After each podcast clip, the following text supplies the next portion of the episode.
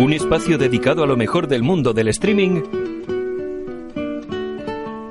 con el comentario y análisis de las mejores series y películas que puedes encontrar online. Esto es NAC, streaming a la carta.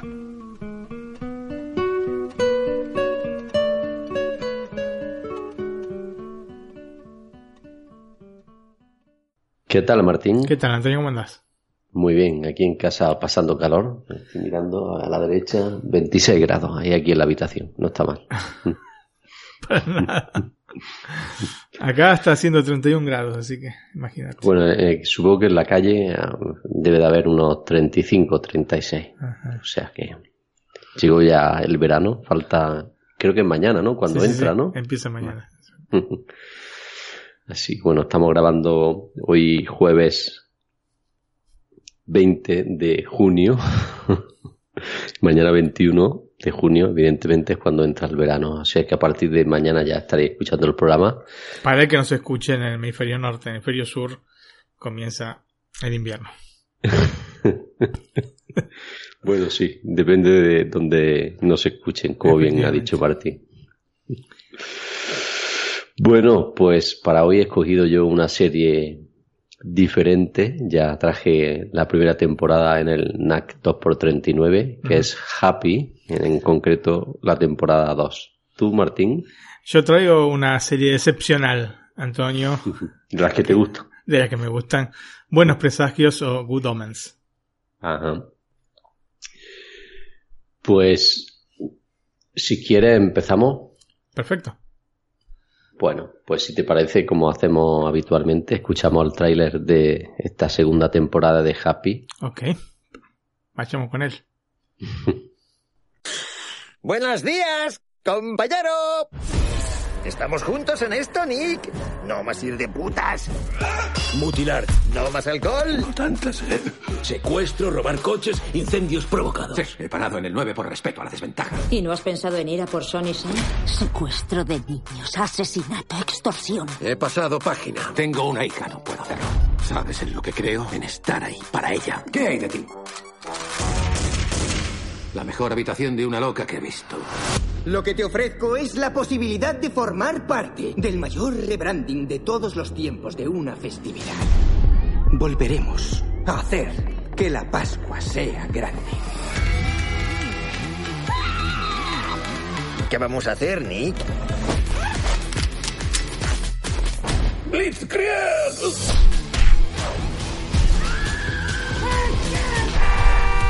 Sacar la basura, eso se me da bien. La basura es esa gentuza que hay que liquidar. Nada de liquidar. Pero Nick, prometiste no matar a nadie. Has matado a todo el mundo. Como te he dicho, Happy es una de las series más curiosas que he visto en el último año. Eh, una producción de sci-fi estrenada en Netflix el pasado año y que recientemente ha llegado esta temporada 2. Nos muestra, Martín, a un ex policía alcohólico que eh, tras ser dado por muerto, revive y comienza a ver a un unicornio azul llamado Happy, de ahí el nombre.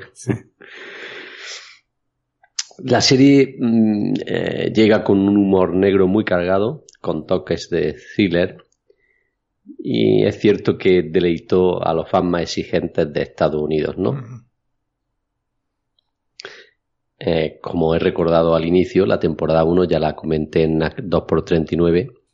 Sí. Y también, aparte de Happy, Martín, nos trajiste una película que a mí particularmente me encanta. Ya sabes cuál hablo, ¿no? The Game, de Sí. 1997. Sí, sí, esta me la habías pedido expresamente. Así que sin duda tenéis que volver a escuchar el programa si ya lo hicisteis. Y si no es el caso, con mucho más motivo, ¿no? bueno, volviendo a la temporada 2, es evidentemente una continuación de la primera. Empieza poco tiempo después del desenlace final de esta temporada 1 y prácticamente con los mismos actores. Si la Navidad fue el comienzo para la temporada 1, la serie regresa con una temporada 2 ahora centrada en la Pascua, esa festividad que tanto adoran los norteamericanos. ¿Me equivoco, Martín? Bueno, no sé si, si la adora, la, la adora mucho más que nosotros. En fin de cuentas, ¿no?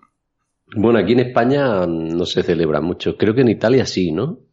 No, bueno, Antonio, eh, usted tiene la Semana Santa. Se toma toda una semana. Nosotros tenemos solo el lunes, ¿eh? El feriado. Me parece que ustedes la festejan más que nosotros. bueno, volviendo a, a, a, la serie, como ya comenté en NAT 2x39, esta es una serie policíaca un poco diferente a lo que estamos acostumbrados. Uh -huh. El protagonista, Martín, es Nick Sachs, un tipo descontrolado y absolutamente letal a la hora de pelear, uh -huh. que ha heredado, entre comillas, a Happy, el, el mejor amigo de su hija Hailey. E imaginario. Este sí, amigo imaginario. Bueno, como se, se ve en la serie, no tan imaginario para el padre, ya para uh -huh. la hija sí, a partir de ese momento. Como digo, este unicornio azul actúa a modo de conciencia y le ayuda a solucionar todos sus problemas. Una especie de Mr. Ed. sí, algo así. La temporada se centra más en los personajes secundarios, aunque el protagonista vuelve a ser Nick Sachs. Eh, está también impresionante en su papel, muy gracioso y letal, aunque en esta ocasión todos los demás tienen una oportunidad de desarrollar, si cabe, un poco más las tramas y los personajes. Uh -huh. Con respecto a los villanos, Martín, ya lo tenemos claro desde la primera temporada. Desde luego, tanto Blue Scaramucci, eh, interpretado por Richie Coster, que os sonará de Troop Detective, uh -huh. ahora convertido en una especie de semidios esquizofrénico, como Smoothie, eh, interpretado por Patrick Fisher, Phil en Perdidos, o Sonny Shine, eh, interpretado por Christopher Fitzgerald, llega a un nuevo nivel de locura en sus papeles. es importante decirlo porque es verdad que son villanos, pero totalmente locos, ¿no? ya, te, he recomendado que veas la serie. Sí. Si tienes tiempo y la ves, ya me lo dirás. Sí, sí, sí. Bueno, como digo, los tres están muy bien, pero la relación mejor desarrollada en esta temporada es la de Nick con Smoothie, ¿no? Pues uno pasa a ser la némesis lógica del otro. Nick es capaz de las torturas más brutas, pero Smoothie disfruta del dolor ajeno y del propio. ¿Cómo pueden derrotarse? ¿Recuerda la foto que te pasé? Sí, sí. ya te va sonando, ¿no? Sí, sí, sí, efectivamente. Por supuesto, también hay que lavar el papel de Patton Oswald como el unicornio Happy, pero algo que solo notaréis si lo escucháis la versión original. Ah, sí. Que yo hice en un par de episodios, ¿no? Porque había leído que era muy bueno la interpretación. Sí. Y tengo que decir que está mucho mejor que la versión española, aunque esta también ha sido también traducida muy bien, ¿eh? Pero, hombre, evidentemente la de inglés le da cinco vueltas como suele pasar, ¿no? En, este, en estas cosas. Eh, sí, hay, mira, hay muy buenas traducciones, en, muy buenos doblajes en uh -huh. español, especialmente español de España. Eh, pero hay, hay veces que es tan buena la, la actuación del, del, propio actor original que es muy difícil llegar a, a ese nivel. Por ejemplo, en el caso de la serie que voy a comentar, eh, se da esto. Yo lo escuché eh, algunos minutos en la versión doblada en, en, español y la verdad que cambia, ¿no? Dejaba mucho, mucho, mucho que sea respecto a la versión original, ¿sí? Bueno, como habrán notado Martín y nuestros oyentes, notaréis que hay muchos personajes secundarios y eso que no lo he mencionado todos. Precisamente este es uno de los problemas de la temporada 2 muchas tramas para desarrollar que hacen que la narración parezca un poco forzada, especialmente en los primeros episodios. Mm. Bueno, pero al final todo termina de forma lógica, aunque es probable que no a todos los espectadores les guste ¿no? o opinen así, mm. ya que el exceso de tramas pues, puede llegar a saturar un poco. Mm. Bien. Sinceramente, lo mejor para mí es el final, ¿no? El último capítulo con Sonny Shine es un acierto absoluto que nos dejará con ganas de más temporadas. Pero también el acto inicial con unas monjas cargadas con cinturones explosivos junto a la música de Dominique eh, de Signing Nan. es otro de los momentos estelares de esta serie tan diferente como exitosa. Si te parece, Martín, escuchamos Dominique. Perfecto. Dominique, Nique, Nique s'en allait tout simplement, routier, pauvre et chantant. En tout chemin, en tout lieu, il ne parle que du bon Dieu, il ne parle que du bon Dieu. À l'époque où Jean sans terre d'Angleterre était le roi, Dominique, notre père, combattit les albigeois. Dominique, Nique, Nique s'en allait tout simplement, routier, pauvre et chantant. En tout chemin, en tout lieu, il ne parle que du bon Dieu, il ne parle que du bon Dieu. Certains jours, un hérétique par des ronces le conduit, mais notre père Dominique par sa joie le convertit. Dominique, Nique, Nique s'en allait tout simplement, routier, pauvre et chantant. En tout chemin, en tout lieu, il ne parle que du bon Dieu, il ne parle que du Ni chameau, ni diligence, il parcourt l'Europe à pied, Scandinavie ou Provence dans la sainte pauvreté. Dominique, Nique, Nique s'en allait tout simplement, routier, pauvre et chantant. En tout chemin, en tout lieu, il ne parle que du bon Dieu, il ne parle que du bon Dieu.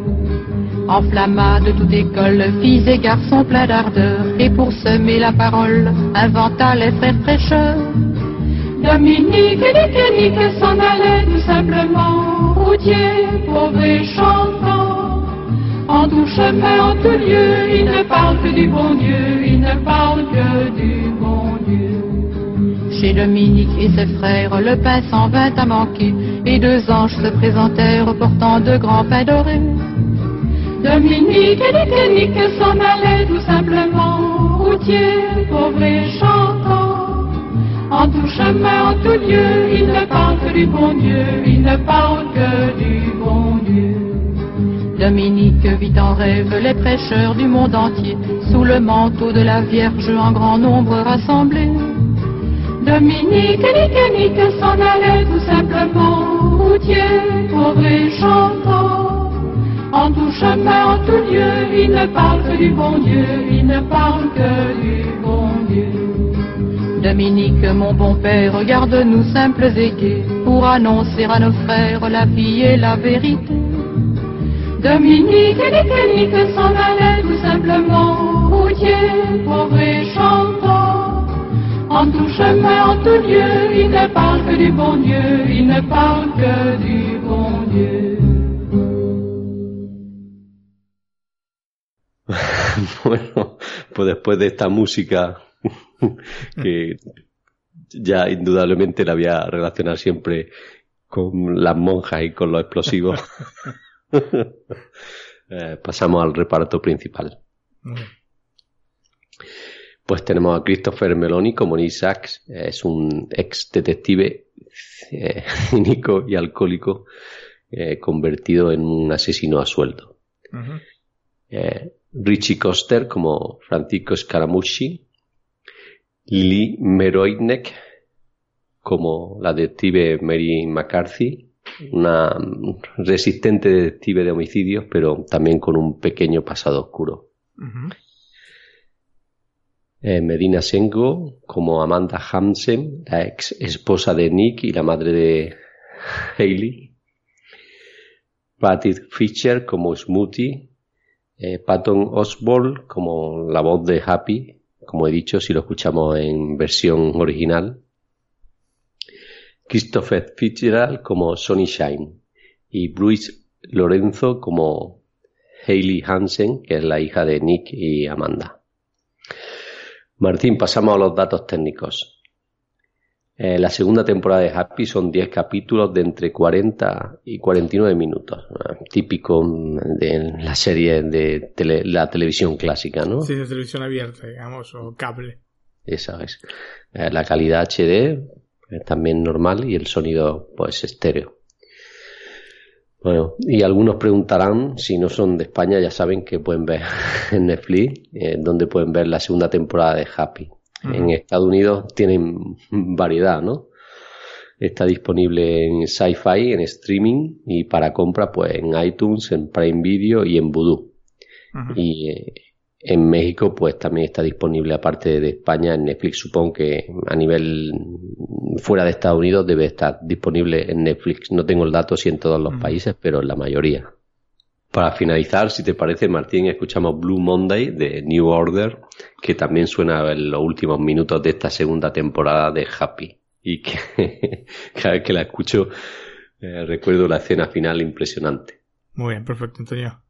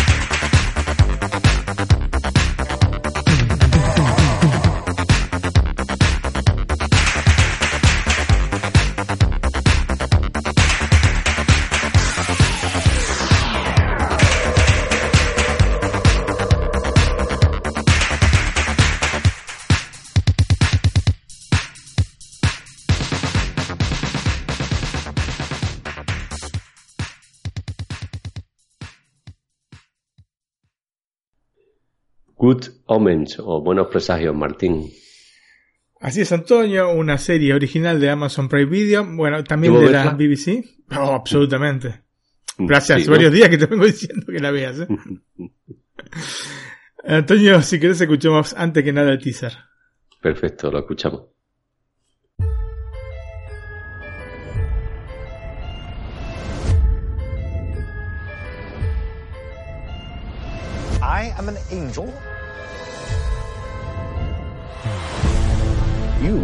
Demon. We're hereditary enemies. Get thee behind me, foul fiend. After you. Armageddon is days away, and we've lost the Antichrist. We have to work together. We have nothing whatsoever in common. I don't even like you. You do. If we don't find him, it'll be the war to end everything. Atoms? Where are we going? The end of the world. It's not far. The Earth isn't going to just end itself. The four horsemen of the apocalypse are being summoned. War, pollution, famine, death. Who exactly summons them? Not my department. The end of the world starts here. You don't get tornadoes in England! We do today! The boy, he's coming into his power. You sure? Would I lie to you? You're a demon. That's what you do.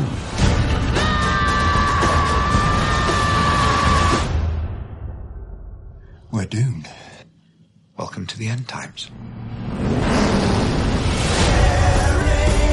Nice knowing you. We can't give up now. Start the war! There doesn't have to be a war. Of course there does. Otherwise, how would we win it?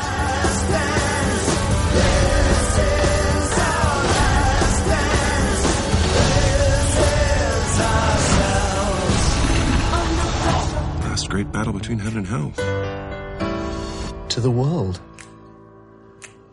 To the world.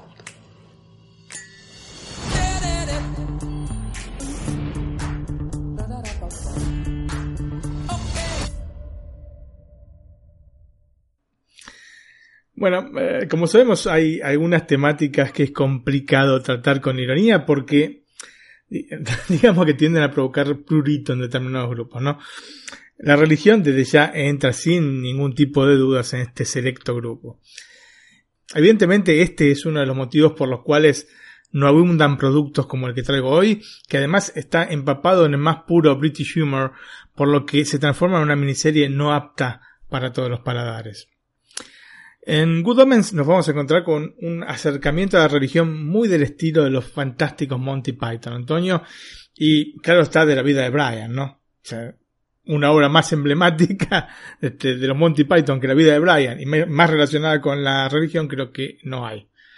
Eh, y esto se da a partir de la visión de la religión con una ironía que yo creo que es implacable y de la utilización del absurdo como medio para dejar en evidencia los elementos más paradigmáticos del cristianismo y específicamente los referidos al apocalipsis.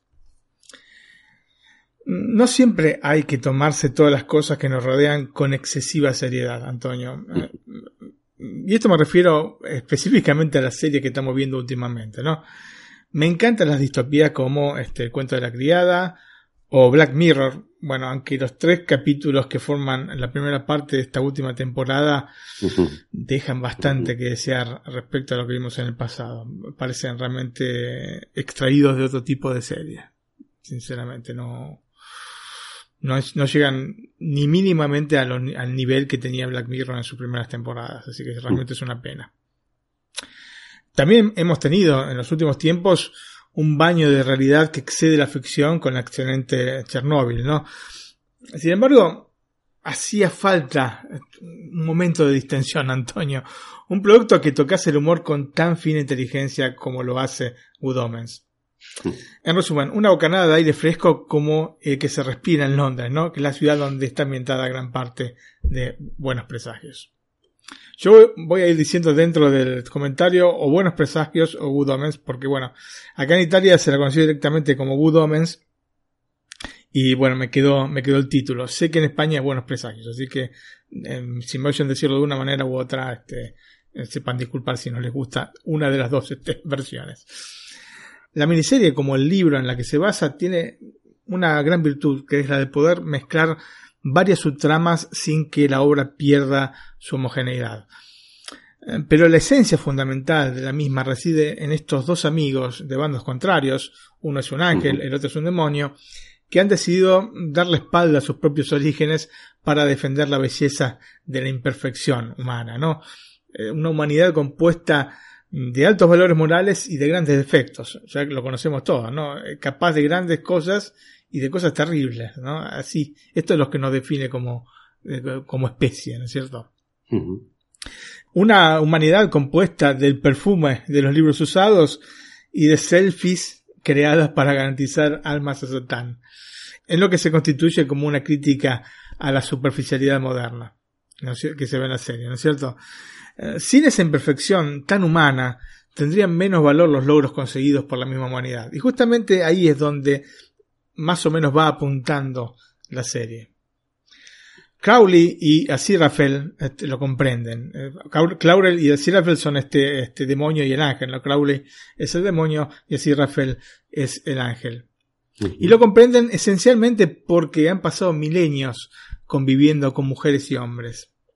Este detalle este, y esta comprensión de la humanidad no es entendido por sus respectivos superiores que solo quieren cumplir con aquello que ha sido escrito, lo que implica una guerra entre los ángeles y los demonios, ¿no? Este, el famoso Armagedón, el apocalipsis, el final de los tiempos.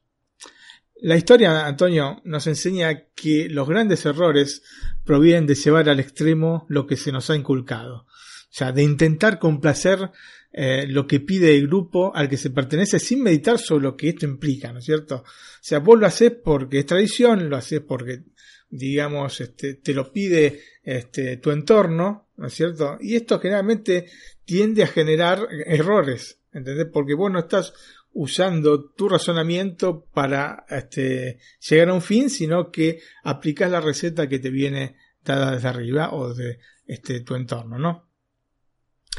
A partir de estos errores, entonces, tendríamos que comprender que debemos guiarnos por la experiencia, ¿no? a partir de esos errores que cometimos por este motivo.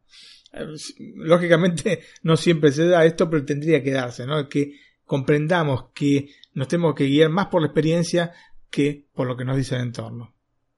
El desarrollo de buenos presagios entonces sigue el compás de esta relación atípica de amistad entre sus dos protagonistas. Eh, claramente en una dinámica que recuerda una gran comedia de siempre como Extraña Pareja, ¿no? La Extraña Pareja u Odd Couple, la película de 1968 que estaba, bueno, a su vez basada en la obra teatral de Neil Simon. Es decir, que nos vamos a encontrar con un par de individuos que a primera vista parecen absolutamente disímiles, pero que a partir de esas diferencias superficiales han forjado una amistad profunda a partir de elementos poco visibles, pero que en definitiva son los que más cuentan, ¿no? Vamos a hacer una muy muy breve sinopsis eh, de, la serie como para tener una idea de lo que estamos hablando, Antonio. Nosotros nos encontramos con un ángel y un demonio. Eh, el ángel se llama, como te dije, así Rafael y el demonio Crowley, que acompañan la historia de la humanidad desde el inicio de los tiempos. Eh, de hecho, en la primera escena nos encuentra en el jardín del Edén, ¿no? Uno tentando a Eva y el otro entregando su espada en llamas a Adán para que se pueda defender en el mundo exterior. Luego de que, bueno, este haya sido expulsado del paraíso a causa justamente de, de Crowley, ¿no? Y este es el comienzo de un larguísimo recorrido que parece estar llegando a su fin con la llegada del anticristo.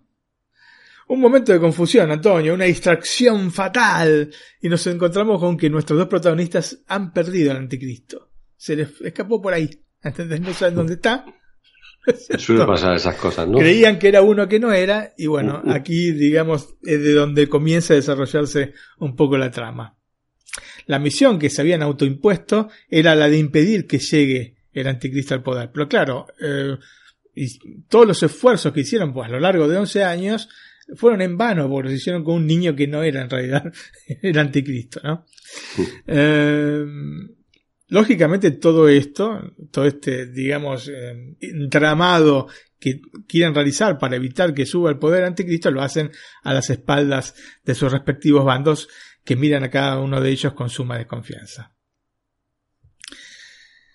Antonio, eh, Terry Pratchett y Neil Gaiman, quienes se conocieron en 1985, son los autores del libro en el que se basa esta, esta miniserie y son dos este, británicos que tienen muchas cosas en común, más allá de ser obviamente súbditos de la eterna reina Isabel II, ¿no?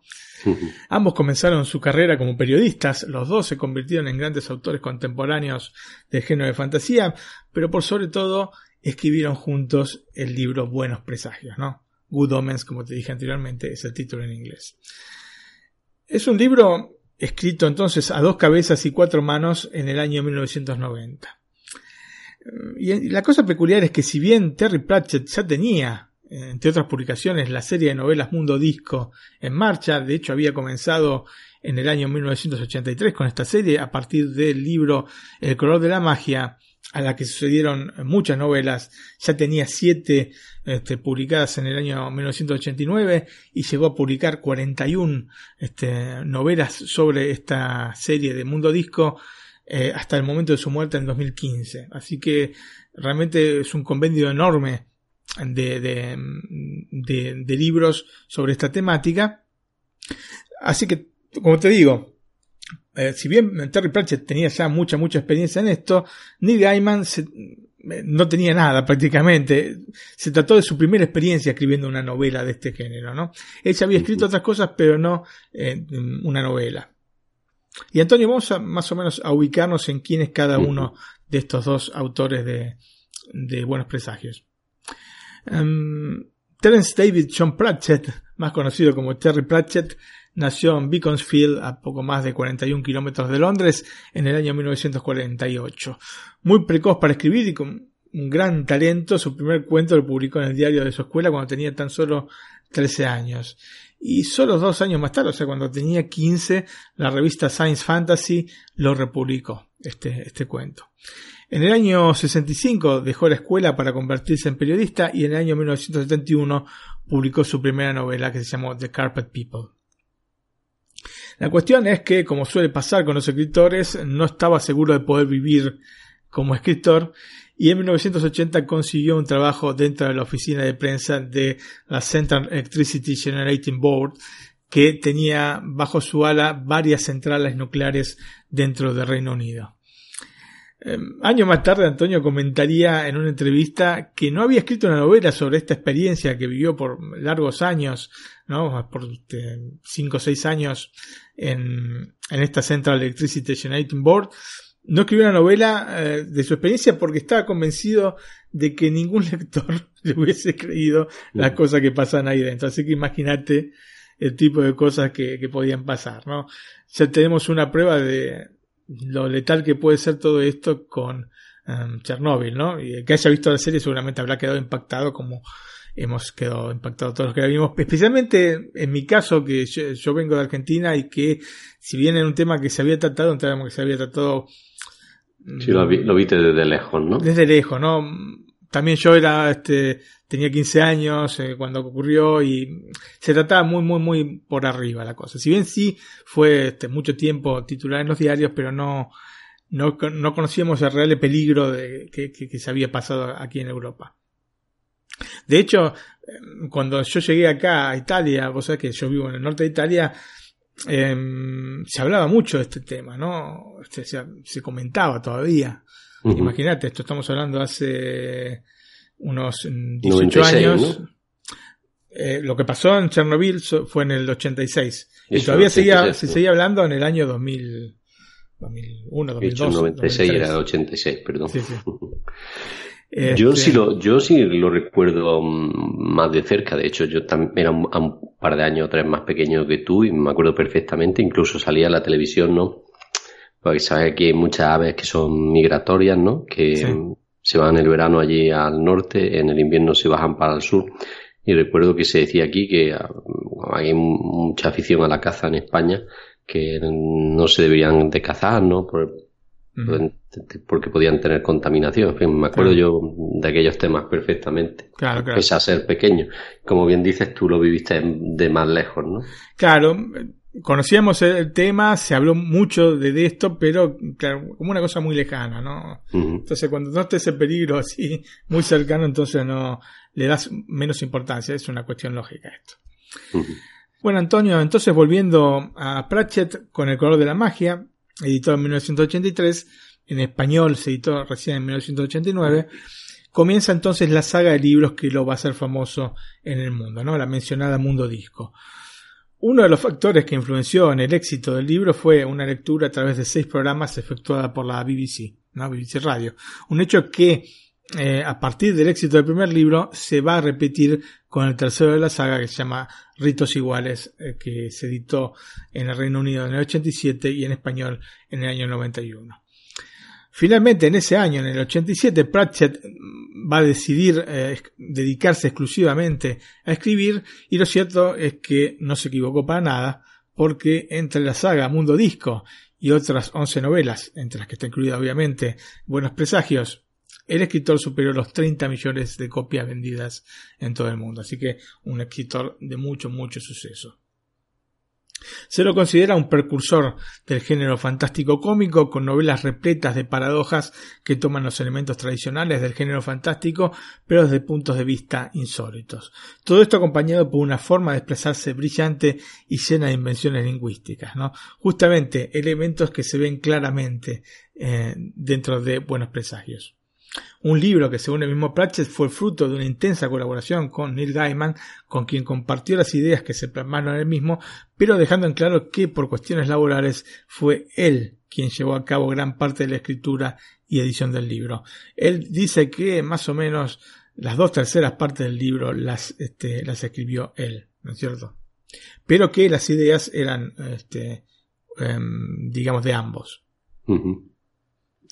Neil Gaiman es 12 años más joven que Pratchett, nacido en Porchester, cerca del Canal de la Mancha, en el año 1960, amante de las obras de C.S. Lewis, de J.R.R. Tolkien y de Edgar Allan Poe, bueno, como muchos este, nosotros. Eh, Neil también comenzó como periodista especializándose en artículos sobre el mundo del rock. Yo te dije que había escrito otros libros antes de de, Buenos Presagios y de hecho en el año 84 eh, su primer libro fue una biografía de Duran Duran. Trabajó como guionista televisivo y radiofónico, pero llegó a la fama en los años 80 por ser guionista de la serie de cómics The Sandman para la DC Comics. Eh, una serie de cómics en la cual él hace siempre eh, los guiones, pero los dibujantes van cambiando, ¿no? Em, en especial tuvo éxito con el número 19 llamado Sueño de una noche de verano, por el que ganó el prestigioso premio Nebula como el mejor cuento breve de ciencia ficción del año 1990. De hecho, fue el primer cómic en alzarse con el premio en esta categoría. Y justamente fue en el año 1990 el de su debut en las novelas de fantasía con Buenos Presagios. La primera novela de este género, ¿no? de ciencia ficción, que escribió solo fue Neverwhere en el año 1996 y era la adaptación de una serie televisiva ambientada en una Londres subterránea. En el 97 realizó su primer contacto con, el cine traduciendo los diálogos de La princesa Mononoke, la obra maestra de Hayao Miyazaki, y el siguiente libro, dedicado también a los niños, eh, fue Stardust, publicado en 1998, y que se transformaría en una película en el año 2007. Vos sabés que aparte no es el único contacto que tiene este Neil Gaiman con este, temáticas relacionadas con los chicos porque también escribió Coraline. Coraline, una película, este, un libro que después fue transformado en película, una película de animación y este, que es fantástica, con esta niña con los ojos este, como botones. Bueno, eh, en el año 2002 llegarán los tres premios más importantes para un autor de ciencia ficción, conquistados por el libro American Gods. ¿Te suena? Sí, a ti, a ti más que a mí, pero sí. un libro fantástico, este, crudísimo, del año 2001. Y, es similar la temática también, ¿no? Ahí está, ¿no? a la de este Buenos Presagios. Sí. Digamos que son... Bueno, le da un toque así, ¿no? Eh, di- tienen ciertos puntos eh, de contacto, obviamente, pero eh, American Gods es- está muy, muy, muy relacionada con este, justamente los dioses americanos, ¿no? Estos dioses, este, que se han generado, este, en la actualidad, digamos, norteamericanos y bueno, en general el mundo moderno. Eh, bueno, por esta American Gods eh, ganó el premio Hugo, el Nebula y el Bram Stoker. Son los premios más importantes que se pueden obtener en, en ciencia ficción. A Gaiman se le atribuye a Antonio eh, ser uno de los creadores del cómic moderno, así como un autor cuya obra es esencialmente transversal, llegando a un público de todas las edades. ¿no? Tiene mm, libros para adultos abs- absolutamente prohibido para menores como American Gods y tiene este, otros como Stardust o este Coraline que son para esencialmente para chicos. Vamos a hablar del libro. Buenos presagios puede ser tomada como una parodia de las películas sobre el anticristo rodadas fundamentalmente en los años 70. Seguramente la más famosa es La Profecía, ¿no? De Omen, la película de 1976, protagonizada por Gregory Peck y dirigida por Richard Donner. De hecho, eh, han tomado algunos elementos. Ojo, no, no estamos hablando de, de una parodia tal, tal y cual, ¿eh? sino que tiene elementos de, este, de parodia de este tipo de films. Por ejemplo, yo qué sé. eh, en algún momento sugieren este, las monjas que le pongan al anticristo el nombre de Demian, que es el nombre del anticristo en la profecía, o la familia donde va supuestamente el anticristo, que después no es, porque te digo esto, lo han perdido, este, es en la casa del embajador de los Estados Unidos en el Reino Unido. Y estas son dos cosas que están sacadas obviamente de la profecía. Digamos, se ríen un poco de esto. Pero en realidad Gaiman comentó en una entrevista que la idea del libro comenzó a tomar forma como una parodia, sí, de los libros infantiles de la escritora Richard Crompton y sus series de libros sobre su personaje Guillermo Brown. Son una serie de libros que escribió esta autora inglesa desde el año 1919 hasta el año 1969 fue el último que se publicó y este son de este tipo de series, ¿no? Guillermo Brown hace tal cosa, Guillermo Brown hace tal otra, ¿no es cierto? Y es de acá que sacaron eh, la idea para Buenos Presagios. El título completo en castellano, Antonio, es Buenos Presagios, las buenas y ajustadas profecías de Agnes la Chalada profetiza.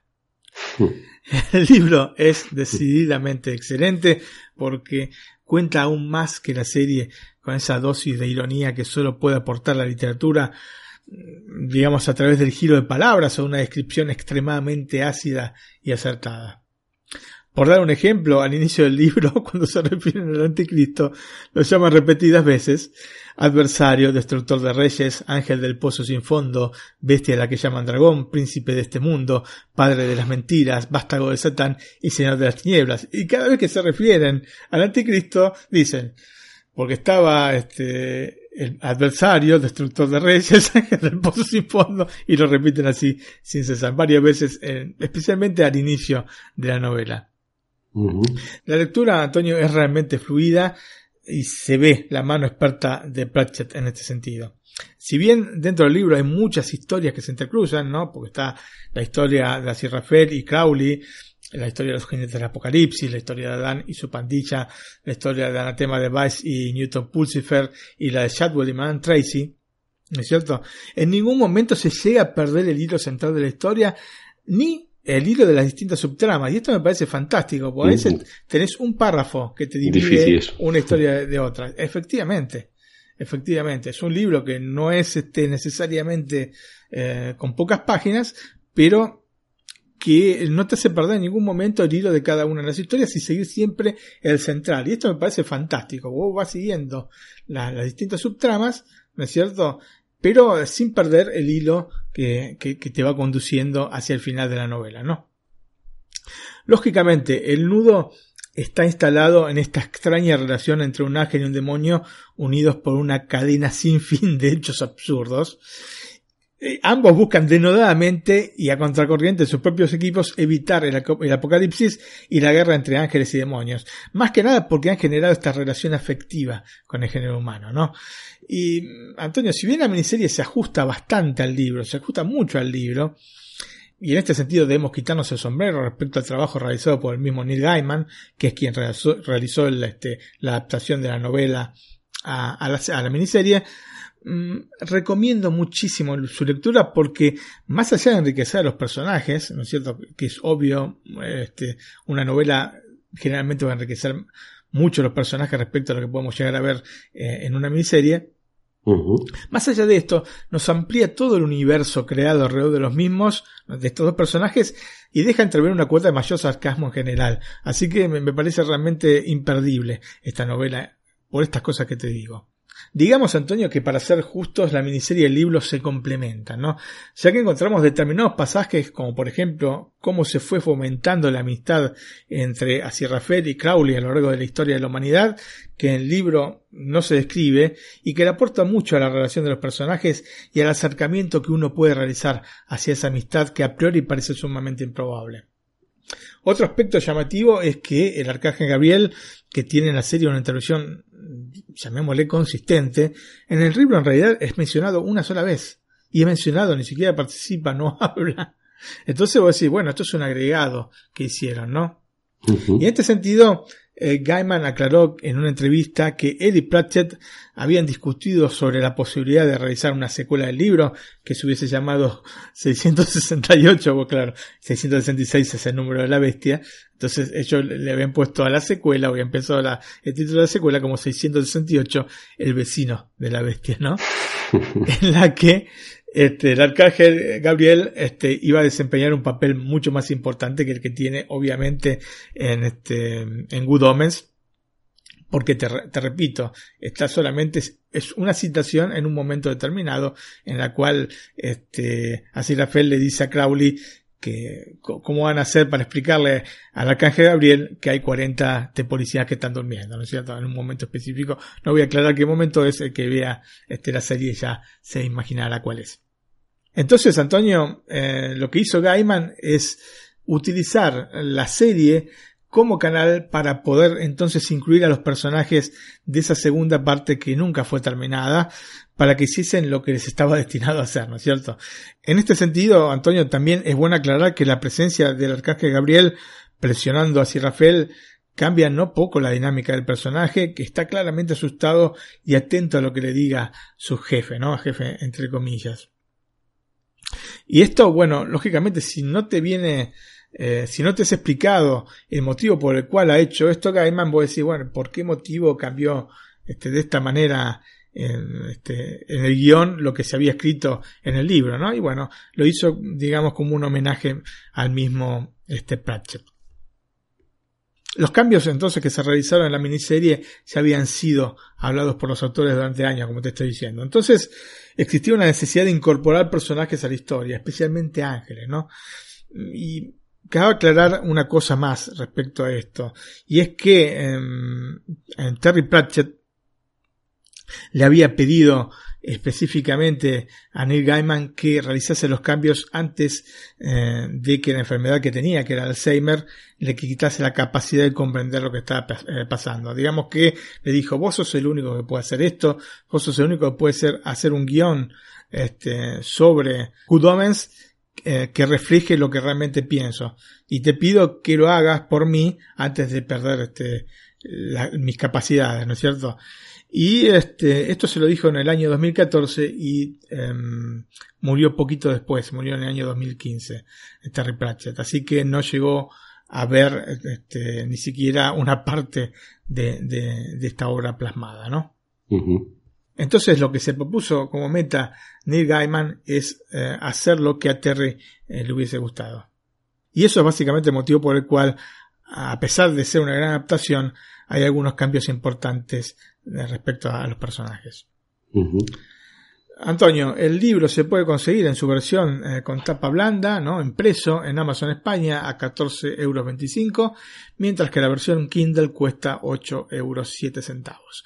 El libro cuenta, como te dije, no es un libro corto, es un libro de 400 páginas, tampoco es un libro de esos larguísimos, y está editado por Planeta. Mm, hay versiones en inglés también que se pueden conseguir en Amazon, hay una de, de bolsillo también que está a un precio bastante contenido. Pero si lo que la quieren comprar para poder practicar con el inglés, les sugiero que no lo hagan porque, eh, como te dije anteriormente, viste, agrega muchos, este, muchos giros lingüísticos en Terry Pratchett y se hace bastante complicado poderla leer en inglés. Esto este, lo digo primera mano, no porque la haya leído yo en inglés, yo la leí en castellano, pero mi hija la empezó, a, mi hija habla muy bien inglés, eh, la empezó a leer en inglés y llegó un momento que me dice, papá, no puedo seguir leyéndola en inglés porque cada dos por tres tengo que ir a buscar en internet qué es lo que significa eh, este giro lingüístico o este otro giro lingüístico, por lo que prefiero leerla en italiano y bueno, se la leyó en italiano, se la está leyendo, mejor dicho, en italiano. Así que no sugiero Sugiero comprar el libro, sí, absolutamente.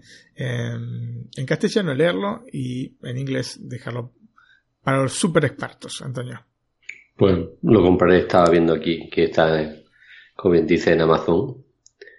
Lo estaba viendo por si estaba disponible con el Kindle Unlimited, pero no, no voy a tener esa suerte. Que tendré que pagar los 8 euros. 8 euros. Lo vale absolutamente. Bueno, Antonio, pasamos de la novela a la miniserie. Em, para hacer la adaptación de la novela, Neil Gaiman sabía que se debía contar con dos protagonistas que dieran en la tecla con los personajes de este adorable ángel quisquilloso y adorador de libros y este demonio anómalo que está, entre comillas, enamorado del planeta Tierra y de sus habitantes. Atención, esto no hace que este, deje de hacer cosas de, de demonio Crowley, ¿no es cierto? Es el, el, alma detrás de la Inquisición española, ¿no es cierto? Es el alma detrás de los selfies y de tantas otras cosas. Lo que pasa es que igualmente, en el fondo, ama a los humanos.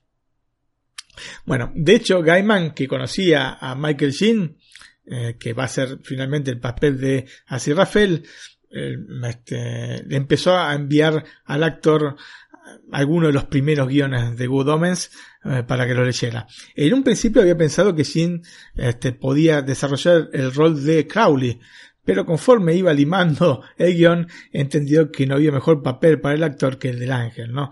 Cosa con la que Michael Sheen estaba absolutamente de acuerdo y cuando en una reunión recibió la propuesta formal para interpretarlo, este, terminó aceptando encantado.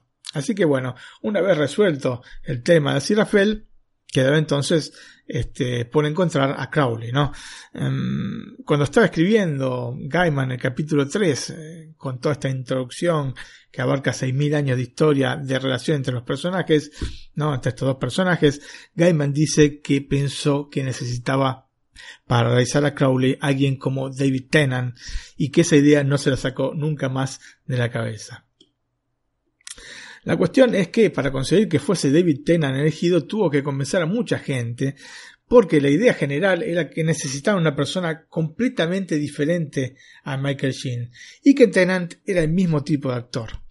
Y de hecho, Antonio, la percepción general tiene un tipo de realidad, visto que ambos actores no habían trabajado nunca juntos porque siempre tienen el mismo tipo de rol.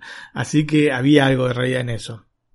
Y ahí es donde le cayó la ficha a Gaiman porque en realidad la historia de Sierrafer y Crowley es la de dos seres que tienen más similitudes entre ellos de lo que en un inicio se podría esperar, ¿no es cierto? Eh, o sea, no se trata de una historia de dos antagonistas. O sea, sí, son eh, un ángel y un demonio, pero en realidad tienen muchísimo en común. Así que todo encajaba para que este, pudiesen trabajar los dos actores, aunque tuviesen, digamos, el mismo perfil actoral, ¿no es cierto? Y tanto es así que tanto Michael Sheen como eh, David Tennant le plantearon que si alguna vez, a Gaiman, ¿no? Que si alguna vez pensaba hacer una obra teatral de buenos presagios, ellos estarían encantados de participar intercambiando roles cada noche. O sea que para ver la obra completa, ¿no es cierto? Tenía que verla dos veces. ¿no es cierto? Una vez este, con Michael Sheen como Aziraphale y este, David Tennant como Crowley y la otra vez con este, los roles invertidos. Me parece fantástico. Lástima que todavía no lo hicieron, pero espero que lo hagan, sinceramente. eh, Antonio, eh, si bien no es un protagonista, Neil Gaiman aparece en un par de cameos dentro del film. Mm, la historia detrás de esto en realidad es un poco triste.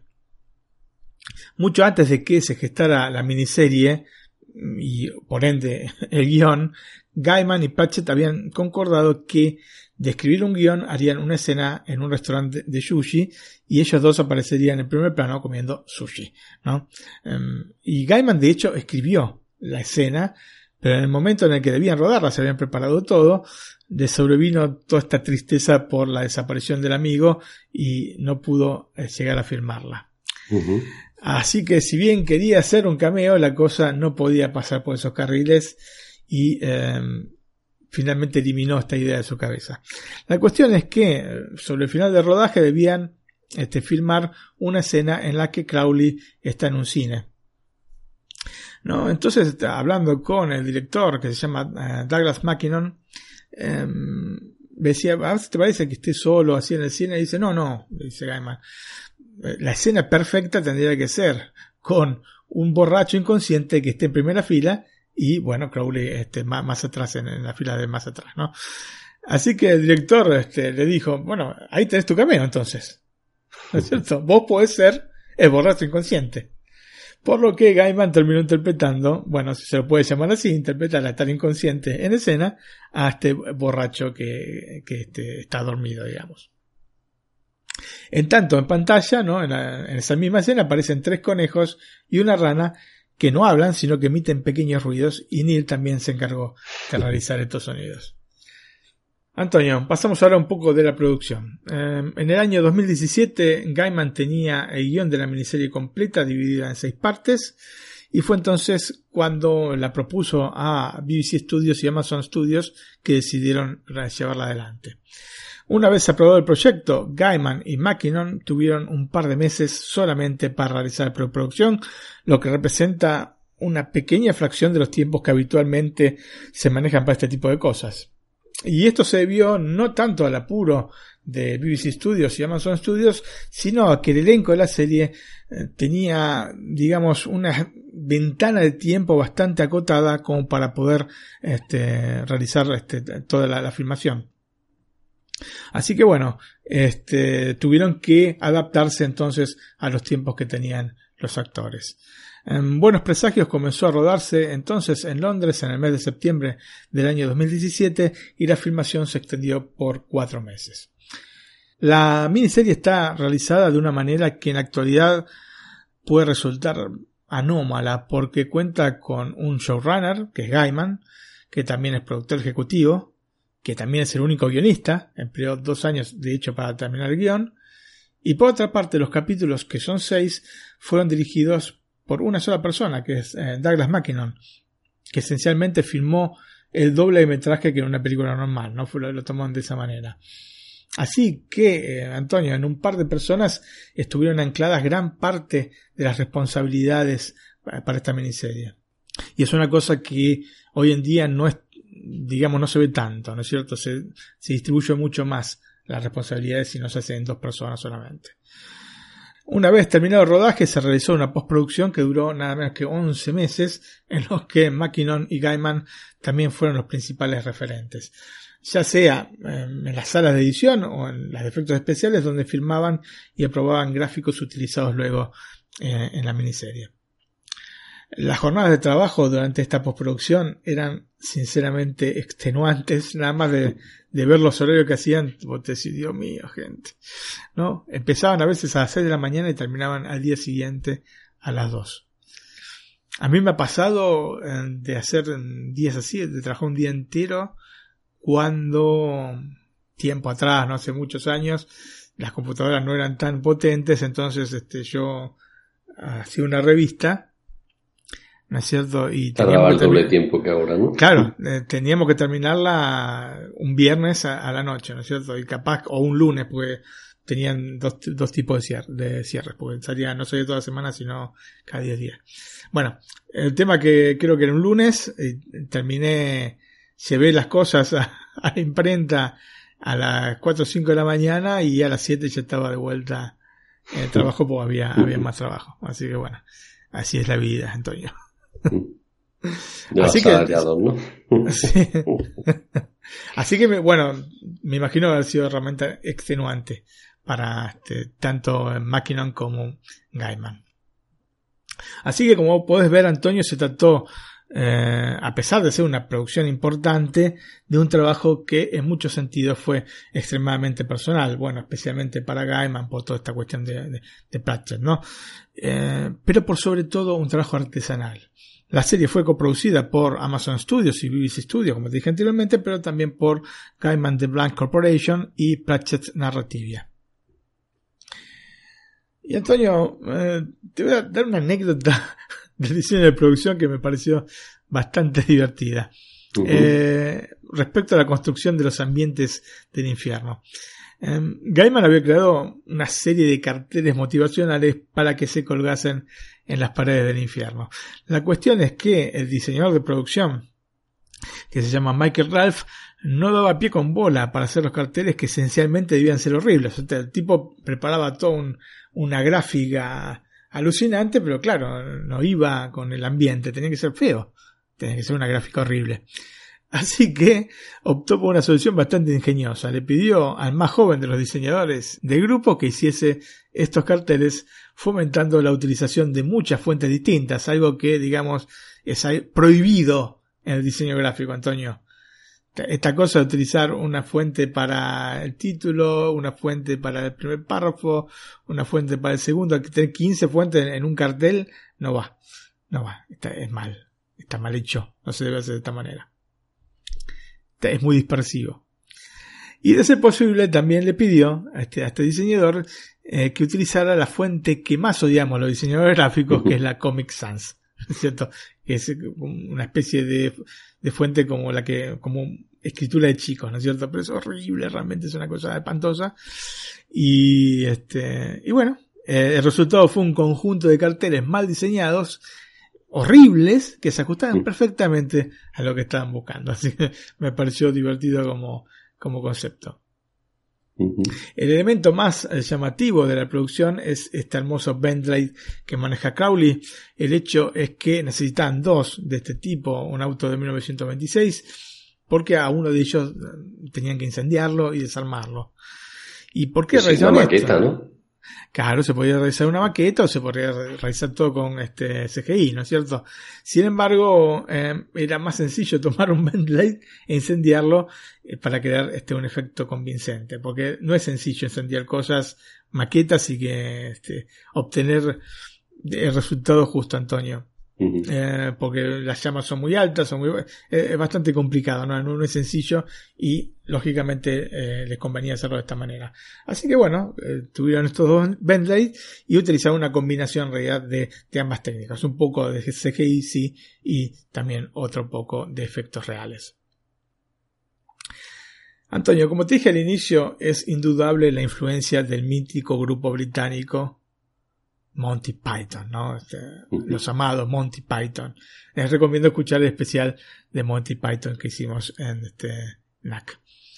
Eh, de hecho, el mismo Neil Gaiman en una entrevista comentó que una vez que terminaron de escribir junto a Terry Pratchett la novela, la primera reacción fue la de eh, llevársela o enviársela, mejor dicho, a Terry Gilliam, ¿no? Para que la leyese.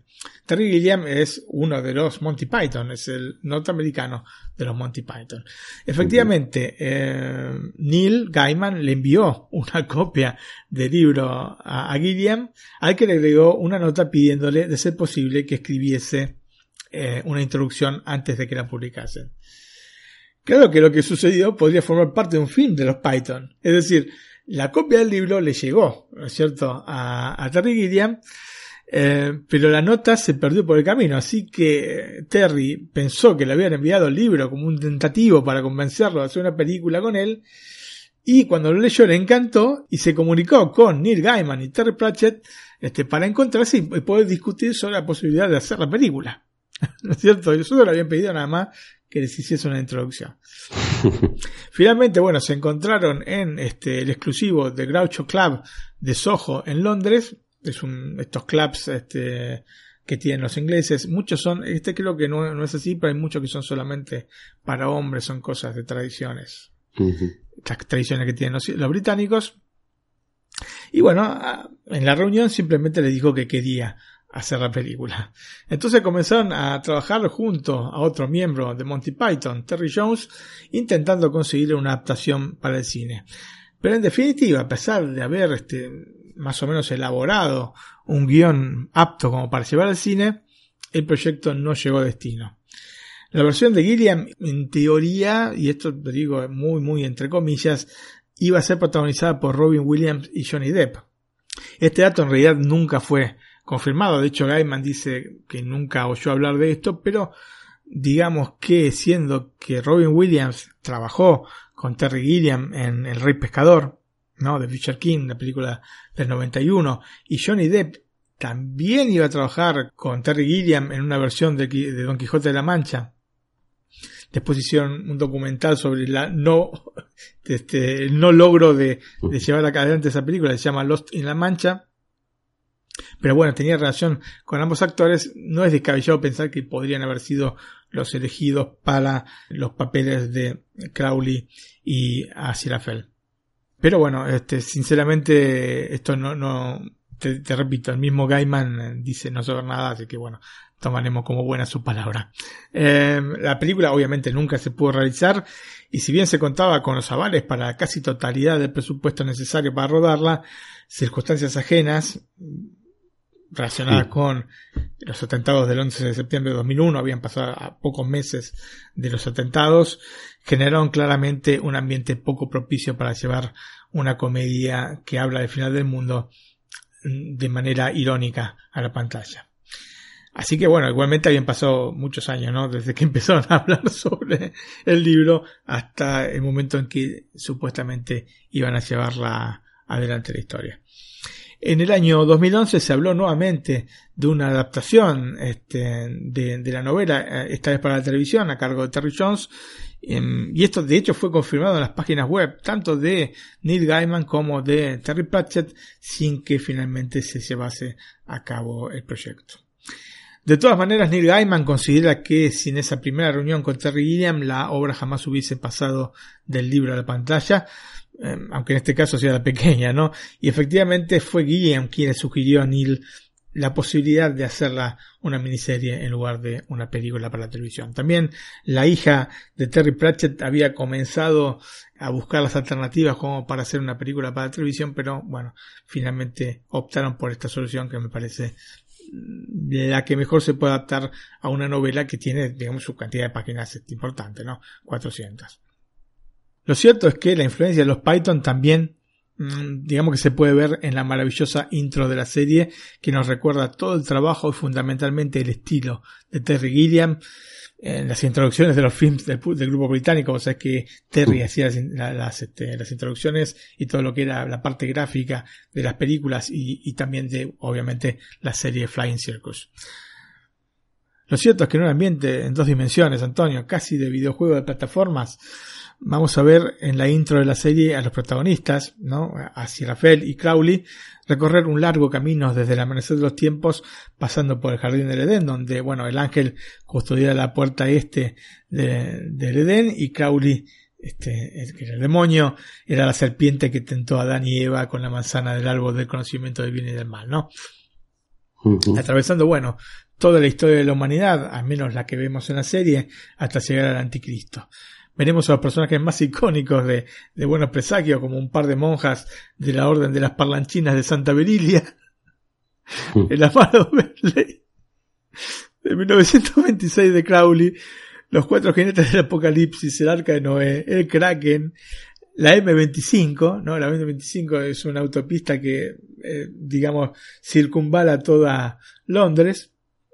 Satanás y muchos personajes más que no voy a mencionar para no hacer demasiados spoilers, es demasiado. A todos ellos se agregan tantísimos otros personajes para alargar la fila detrás de los protagonistas. Y a continuación escuchamos la intro de esta Good Omens. Perfecto, la escuchamos.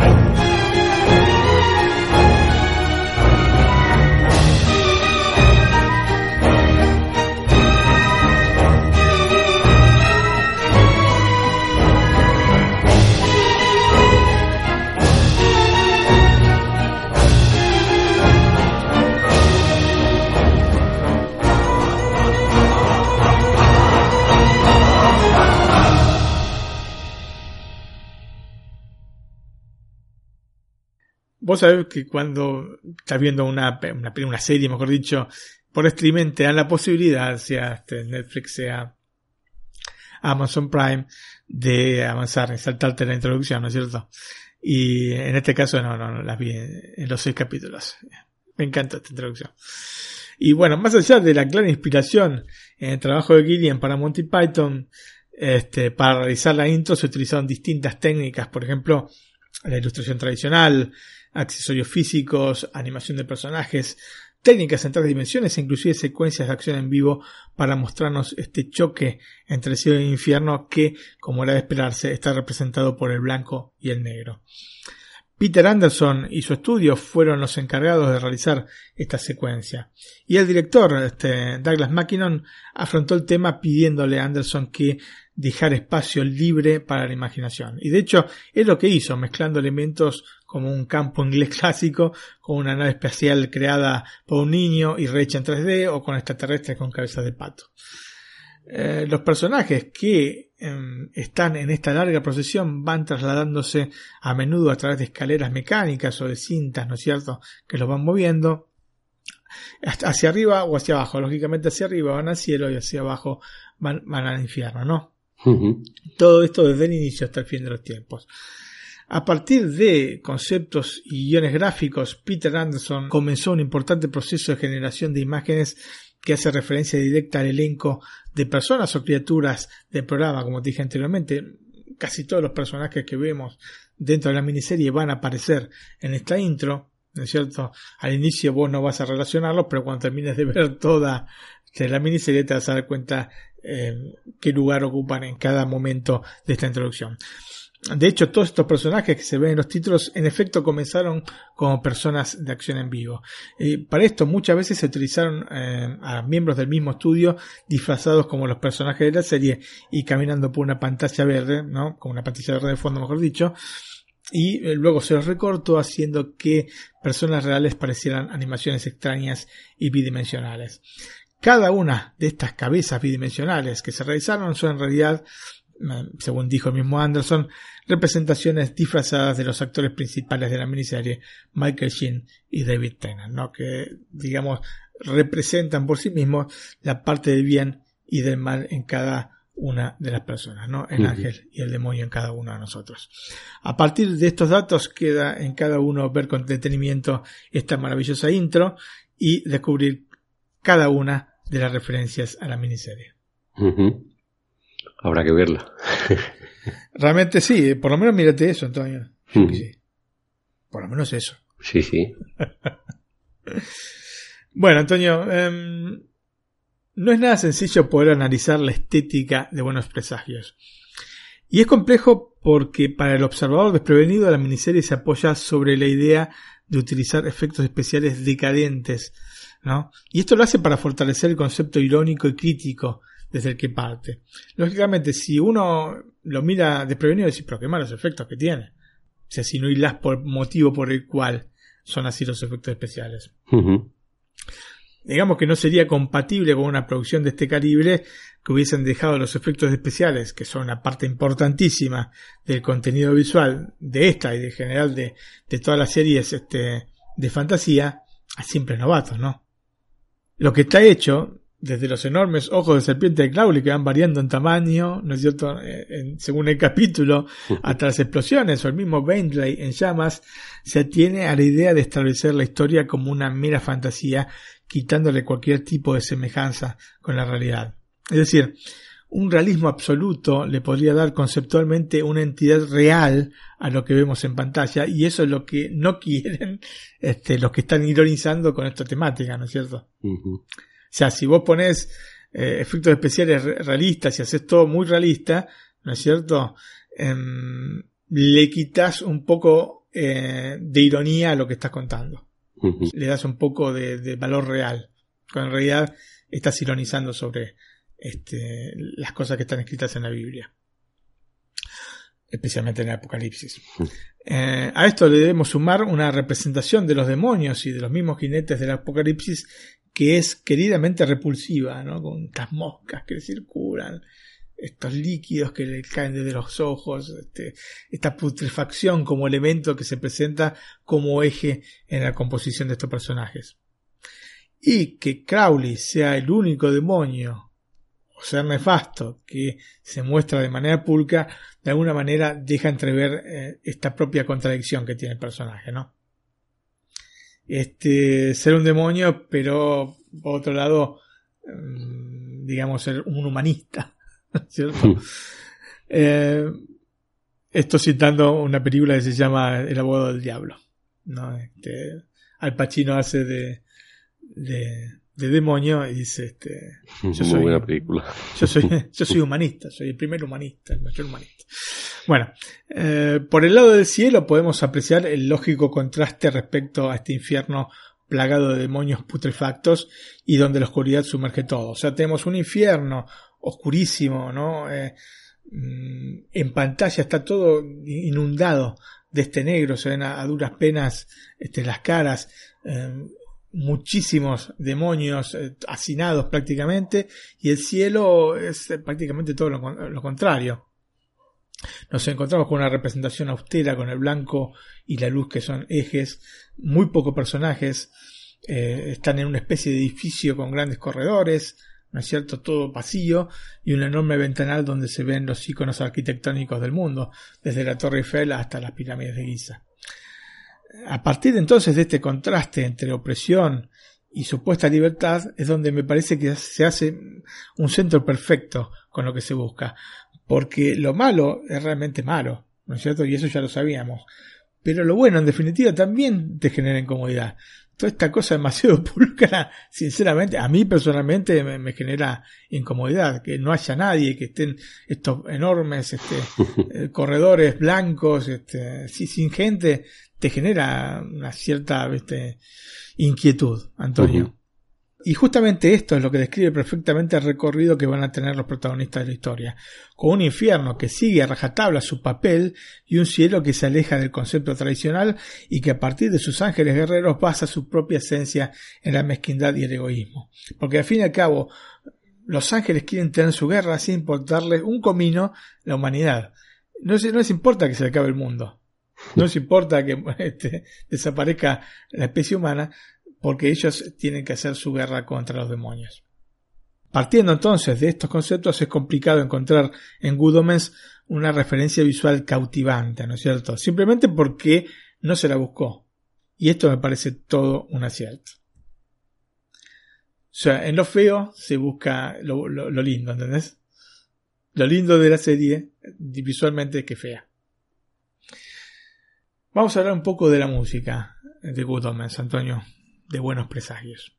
El encargado de la banda sonora de la serie fue David Arnold, quien ya había precedentemente compuesto partituras para varias películas de James Bond, cinco en total, así que uh -huh. realmente un especialista en este campo, y a quien también se conoce por la música de la serie de la BBC Sherlock, ¿no? Gran, gran este, música también la de Sherlock. Eh, una de las características de la banda sonora de Good Omens es la enorme variedad de estilos musicales que pueden variar desde el heavy metal hasta la música tocada con laúd. Así que imagínate. Hay de todo.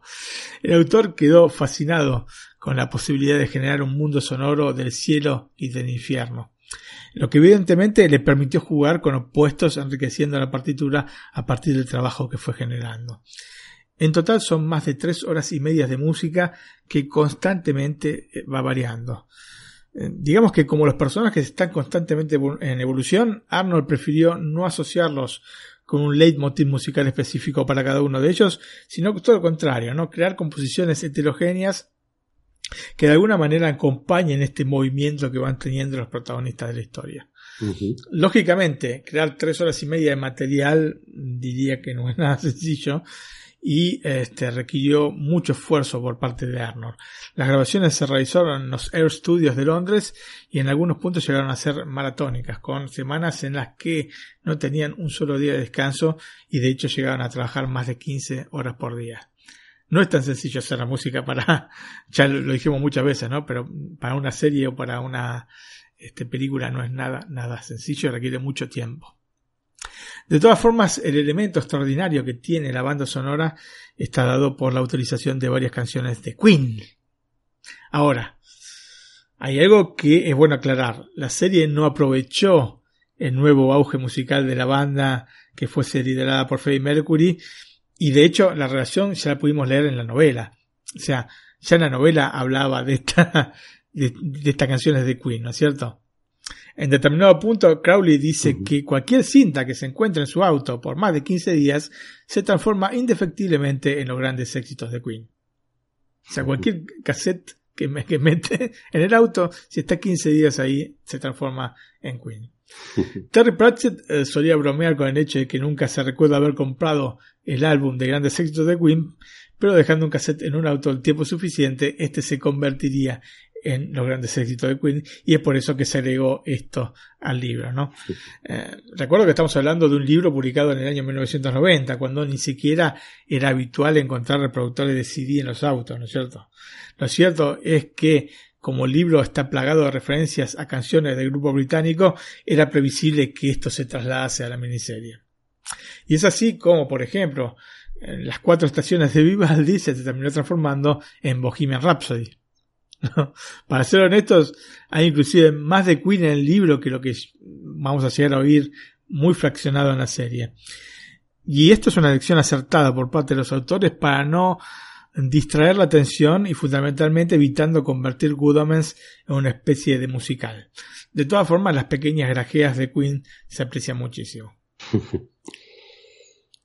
El director de la miniserie, que ya te dije se llama Douglas Mackinnon, comentó que fue sencillo agregar las canciones de Queen a la película porque todos en definitiva eran fanáticos de la banda británica.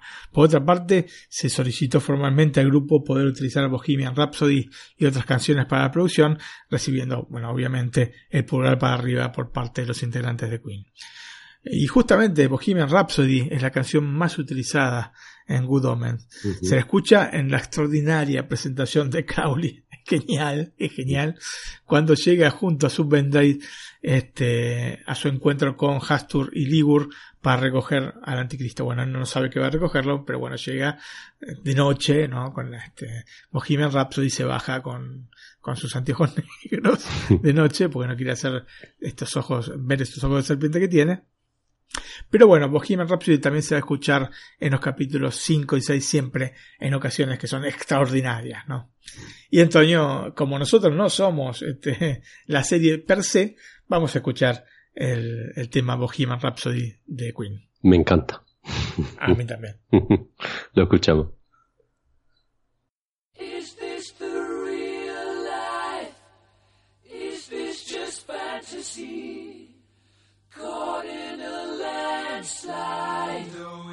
escape from reality.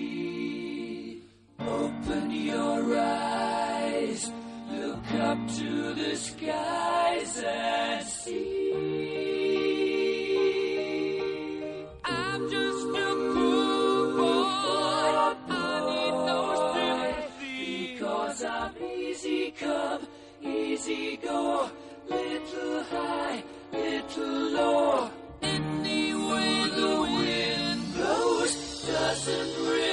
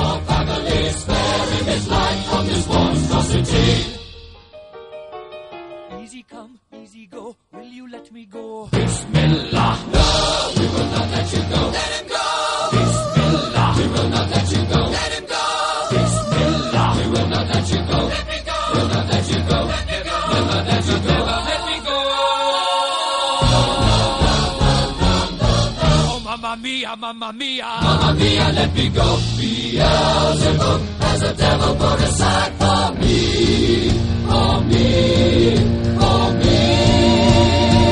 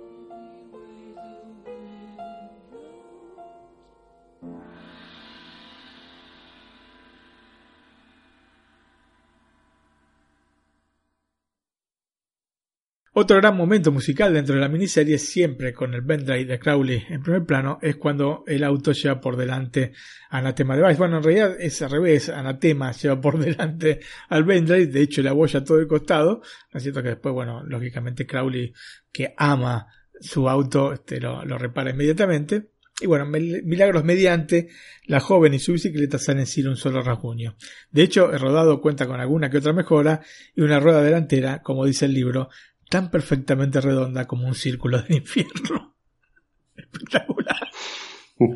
Espectacular. comparación. No, no, yo, que yo la veo de risa cuando leí esta, esta comparación. El que se encarga de repararle la bicicleta y de agregarle cosas es justamente así Rafael, ¿no es cierto? Que es demasiado bueno. Y también, bueno, ella se había fracturado un brazo y también se lo, se lo ajusta. y Antonio, cuando después la llevan a Anatema, la, acompañan a la casa, a, a, regañadientes por parte de Clauli, este, pero con, convencido totalmente por parte de Sir Rafael, eh, se va escuchando la canción Bicycle Race. Y la escuchamos. La escuchamos. De Queen, obviamente, ¿no? Uh -huh. Sí, sí. Bicycle, bicycle, bicycle. I want to ride my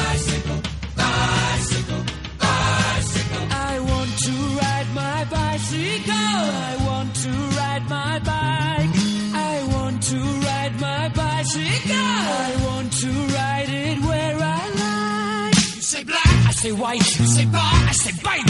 Say shark, I say him. And Jaws was never my scene, and I don't like Star Wars. Say Rose, I say. You say God, give me a choice. Say Lord, I say Christ. I don't believe in Peter Pan, Frankenstein, or Superman. All I wanna do is rise,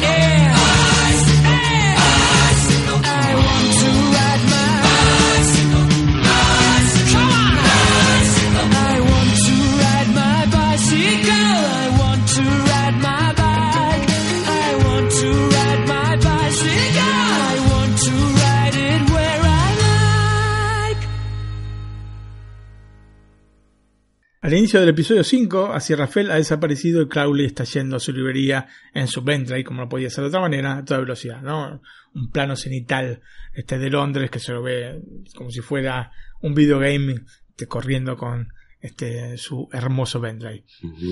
De fondo escuchamos la canción de Queen, bueno, desde ya, ¿no? De Queen no puede ser otro grupo, You're My Best Friend, ¿no? Tú eres mi mejor amigo, que a su vez se reproduce en un viejo gramófono de Sir Rafael. Tal vez como una indicación de que lo que ocurre con los cassettes en el auto de Crowley también acontece con los viejos discos de Sir Rafael en su tienda de libros. Sinceramente es un gran momento emocional dentro de Good Omens donde constatamos los sentimientos de afecto del demonio para con el ángel. Y escuchamos You're My Best Friend. Perfecto.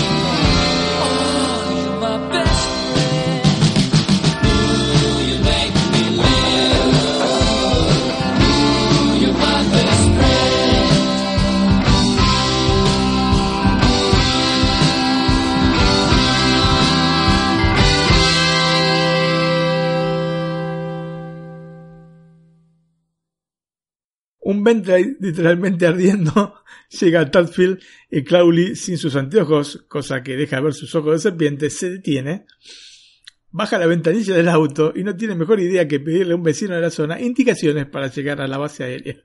El auto en llamas. es uno de los momentos más Python de toda la serie y está acompañado por la canción de Win, Will Will Rock You. La escuchamos de nuevo, ¿no? Perfecto, sí.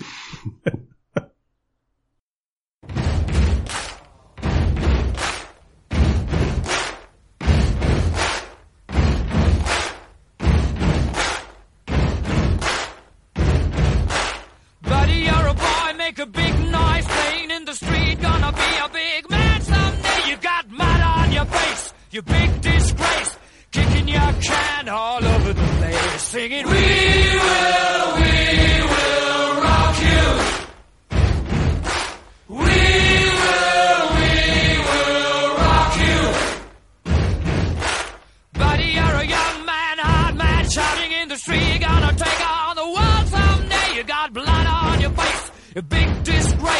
waving your banner all over the place. We will, we will rock you.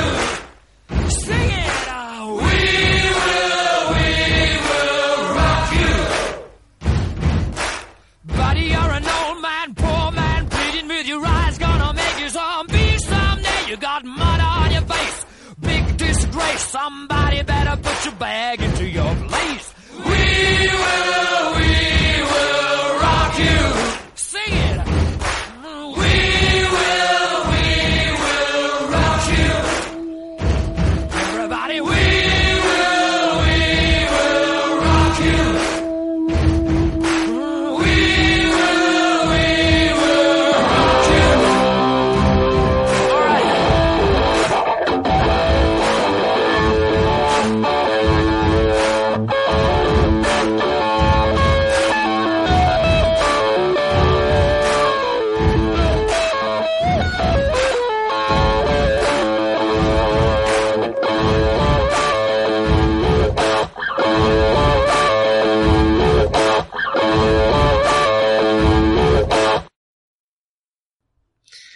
Antonio, entonces, eh, Arnold, ¿qué hizo? Eh, aprovechó mm, todo esto ¿no? alrededor de Queen para generar un soundtrack que además de los elementos que ya mencionamos, absorbiera el mismo sonido del grupo. Según el autor, eh, nada explícito de ya, pero lo suficiente como para poder apreciar un espacio sonoro en común para quien es conocedor de, de la banda, ¿no? Y son tantos, ¿no? Porque es una banda muy, muy amada. Neil Gaiman quedó encantado con la música compuesta por Arnold, considerándola vital como cualquiera de los personajes. Los mismos protagonistas coincidieron con Gaiman sobre la importancia de la banda sonora en Good Omens. Y bueno, Antonio, vamos yendo a la conclusión. ¿Qué es una buena adaptación? Digamos que cuando se parte de un libro de indudable calidad, pero que no es necesariamente corto, poder comprimir la esencia en unas pocas horas no es nada sencillo. Y justamente aquí radica la calidad de Buenos Presagios. Porque se pudo trasladar esta esencia irónica comprimiéndola en solamente cinco horas y media, este, lo que suena, nunca mejor dicho, a milagro. Bueno es decir, Antonio, que más allá de los atores de guion, una parte importante de la calidad que se obtuvo está dada por las enormes interpretaciones de Michael Sheen y David Tennant. Y no solo en el acercamiento a grandes rasgos de ambos personajes, sino en el desarrollo de las nimiedades que, que tiene cada uno de los personajes, de los gestos, de la representación corporal que hacen que los personajes sean justamente creíbles y por momentos adorables. Y bueno, Antonio, para concluir, siempre hemos oído que hace bien hablar a las plantas, ¿no? ¿Qué tal si las amenazamos? Este recorrido divertido, irónico y jugando con lo absurdo es el contenido esencial de Buenos Presagios. Una miniserie que me parece sinceramente imprescindible. Pasamos entonces a los datos técnicos. La serie eh, que se estrenó el 31 de mayo pasado en Amazon Prime Video cuenta con 6 capítulos de entre 51 y 58 minutos. Pues no son muchos, entonces puede ser que me la vea ahí Sí, sí, sí. en un huequecillo. Ya te digo, son 5 horas y media. O sea, Ujú. eh, al máximo en dos tardes te la puedes este, ver toda. Sí, sí. Los protagonistas son Michael Sheen como así Rafael, eh, David Tennant como Crowley, eh, Franz McDormand, ¿no? la ganadora del Oscar, dos veces ganadora del Oscar, como la voz de Dios, que, re- que es la que relata la historia, John Hamm como el arcángel Gabriel, Shike Whiteball como Newton Pulsifer, Doom Makichan como el arcángel Miguel, Adria Arjona como Anatema Device, Sam Taylor Buck como Adam Young, Michael McKean como Shadwell, Ned Dennehy como Hastur y Miranda Richardson como Madame Tracy. El guion es de Neil Gaiman, como ya lo dije tantas veces dentro de este programa, y la dirección es de Douglas Mackinnon, como también lo dije muchas veces. El formato de pantalla es 16 novenos y está presentada en 4K con HDR y sonido Dolby Digital 5.1. Y Antonio, para concluir, em, en el libro, así Rafael está buscando buena música entre los cassettes de Crowley, ¿no? Ujú. Y finalmente encuentra algo que le apetece y tiene este diálogo con el demonio que me parece fantástico que lo reproduzco tal cual. Se lo digo tal cual, se lo leo tal cual. Perfecto. Dice, mira, esto ya es otra cosa, Tchaikovsky, leyó así Rafael abriendo una caja y metiendo la cinta en el radiocassette. "Eh, no es lo que esperas, suspiró Crowley. Lleva en el coche más de dos semanas. Un potente ritmo de bajo empezó a sonar por todo el Vendée mientras pasaban por delante del aeropuerto de Heathrow. Así Rafael frunció el ceño. Esto no lo reconozco, musito. ¿Qué es? Es eh, Another One Bites Dust de Tchaikovsky, explicó Crowley cerrando los ojos mientras dejaban atrás el lag. Para hacer el viaje más ameno, mientras cruzaban la dormida zona de Chilterns, escuchaban también el We Are the Champions de William Byrd y el I Want to Break Free de Beethoven. Ninguno era tan bueno como Fat Bottom Girls de Bogan Williams. Así que terminamos escuchando Another One Bites the Dust, Antonio. Perfecto, lo escuchamos.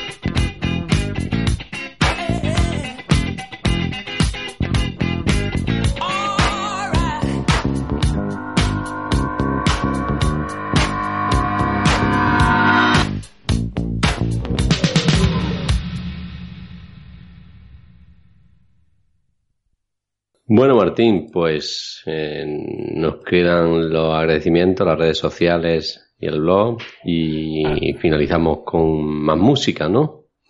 Así es, Antonio, ya hiciste un resoconto, como diríamos acá en de lo que viene. bueno, empezamos, un resumen. Un resumen. empezamos por los agradecimientos. Muy bien, Antonio. Entonces, te agradecemos por los likes en el último programa a Mactin, Sinosuki, Alex Fernández, Dave Mack, Alfredo Lugo, Samu Andrés, Gustavo Echeverri, J. Regidor, César Cavazos, 3 más 7 y Neo Cab. Muchas gracias, gente, por estar presente siempre ahí con. Semana tras semana, o mes tras mes. Sí. Lamentablemente, este es un año de mucho, mucho trabajo y hay veces que no llegamos. Literalmente no, no, no tengo tiempo como para poder concluir este, mi resumen eh, de la semana. Así que bueno, ha, pasado. Sí, no, no es complicado los dos. También hemos pensado mm, para el año que viene cambiar el formato para hacerlo más fácil, ¿no? Claro, una vez cada dos semanas creo que es lo más lo que se ajusta más a los tiempos actuales que tenemos. Em, las redes sociales, en las redes sociales, bueno, nos nuestro pueden ok, empezamos por el email. Es nac.iosmac.es, nac.iosmac.es. eh, nos pueden enviar en cualquier tipo de sugerencia, comentarios, si le ha gustado el programa, si le ha gustado este más que el otro, si han visto esta serie y nos quieren recomendar que la veamos para traerla aquí a NAC. Y también nos pueden pedir acceso a nuestro canal de Telegram en el que hablamos mm, así asiduamente con algunos de nuestros oyentes que están presentes en él. También, Martín, tenemos un blog. Eh, sí, Antonio, eh, nacstreaming.com, donde pueden encontrar este, las novedades y noticias sobre eh, los distintos medios en streaming, que puede ser Netflix, eh, Amazon Prime Video, HBO, en el futuro cercano este, Disney Plus y tantos otros. Y también mm, pueden encontrar el acceso, como hemos dicho, a las redes sociales, ¿no? A Facebook, a Instagram. A Claro, ahí pueden encontrar sí, a Facebook, Instagram y Twitter, eh, específicamente esas tres. Y también, bueno, aparte de estas noticias, hay otros este, comentarios y reviews de, de, de películas o series que van saliendo en alguna de las plataformas importantes. Bueno, pues ya sí hemos llegado al final de este NAC, el 3x28. Cerramos con la música de la semana que tienes escondido hoy, aunque creo que estamos eh, todavía con la serie de James Bond. Así es, Antonio, seguimos con la serie de James Bond y vamos a escuchar del film El Mañana Nunca Muere de 1997. Qué buenos títulos tienen las películas de James Bond, Antonio. El Mañana Nunca Muere, espectacular. Bueno, la canción Tomorrow Never Dies, interpretada por Sheryl Crow. Perfecto, pues la escuchamos eh, junto a nuestros oyentes y le mandamos un abrazo y hasta el próximo programa. Chao amigos. Hasta la próxima, gente. Gracias. eh. Chao, chao. Chao.